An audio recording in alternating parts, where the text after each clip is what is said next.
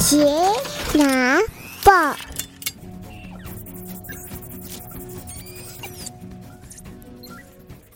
，Hello，大家好，欢迎回到钢铁奶爸的 Podcast 频道，我是亨利。无论你是在通勤的路上、开车的途中，亦或是休息的片刻，都欢迎您加入我们。啊，爸爸，啊，爸爸，爱爸爸要亲一个，来，爱爸爸，爱你亲个，嗯，宝宝也爱你哦。好嘞，爱妈妈，爱妈妈。亲一个，爱爱爸爸。嗯，啊，爸爸也要亲你一个。嗯，这是我女儿睡前的仪式，她会把头转向她妈妈，说一声“爱你”，然后亲一下，再转过头来到我这边说“爱你”，然后也亲一下，就这样大概亲个五个循环，她才会甘愿睡觉。啊，我跟太太也很享受她这样子很可爱的举动。我们心都被他融化了。有一次呢，我下班晚回到家，那女儿跟太太都睡觉了。为了不吵到他们，我就在隔壁的房间睡觉。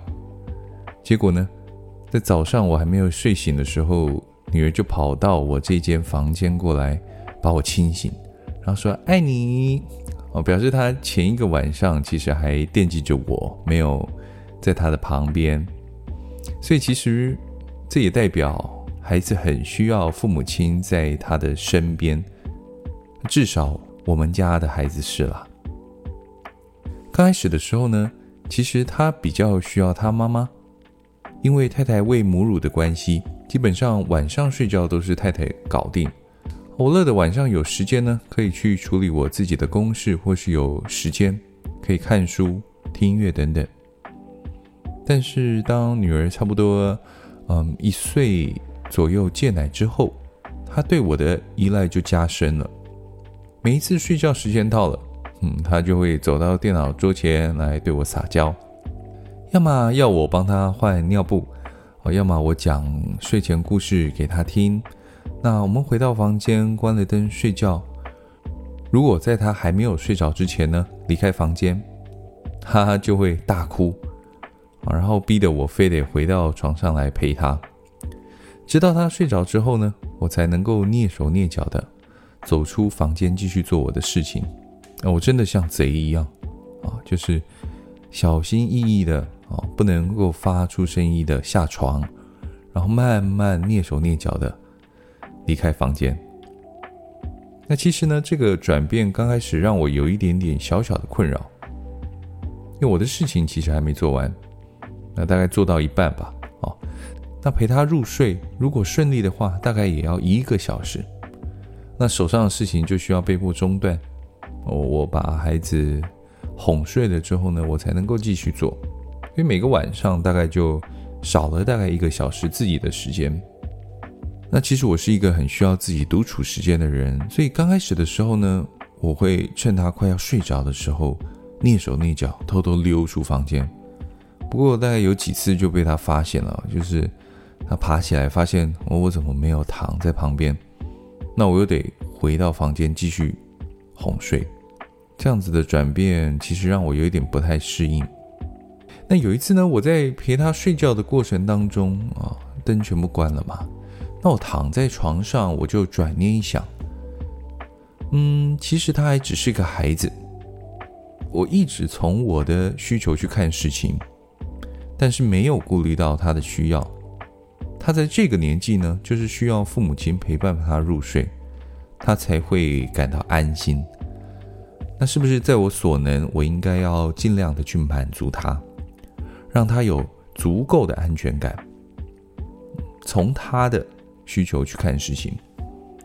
那另外一方面呢，这其实也是女儿督促我早点睡的契机。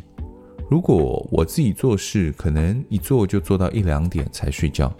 但是如果我陪她入睡，我干脆电脑关一关就跟她一起睡了。反正呢，嗯，陪她入睡的时候躺在那边，其实就快睡着了。我再爬起来做事，其实有一点痛苦。所以后来我就配合他的作息，大概十点我就上床睡觉。那隔天我再自己早一点爬起来做事，这样其实对我身体反而有好处。呃，早点睡嘛，哈。当然，最棒的好处呢，是我可以享受睡前的亲子时间，无论是跟他讲故事啊，睡前亲亲啊，抱抱，跟他聊聊天，跟太太聊聊天。这其实好像是一个我们家庭的充电时间，让每个人都得到心灵上的满足。这是我对陪孩子入睡的亲身经验，希望有帮助到也有相同困扰的您。当然，不是每个孩子睡前都有这样子的需求。我听过有的孩子不到一岁就可以自己在房间睡觉，不需要爸爸，也不需要妈妈，自己可以入睡。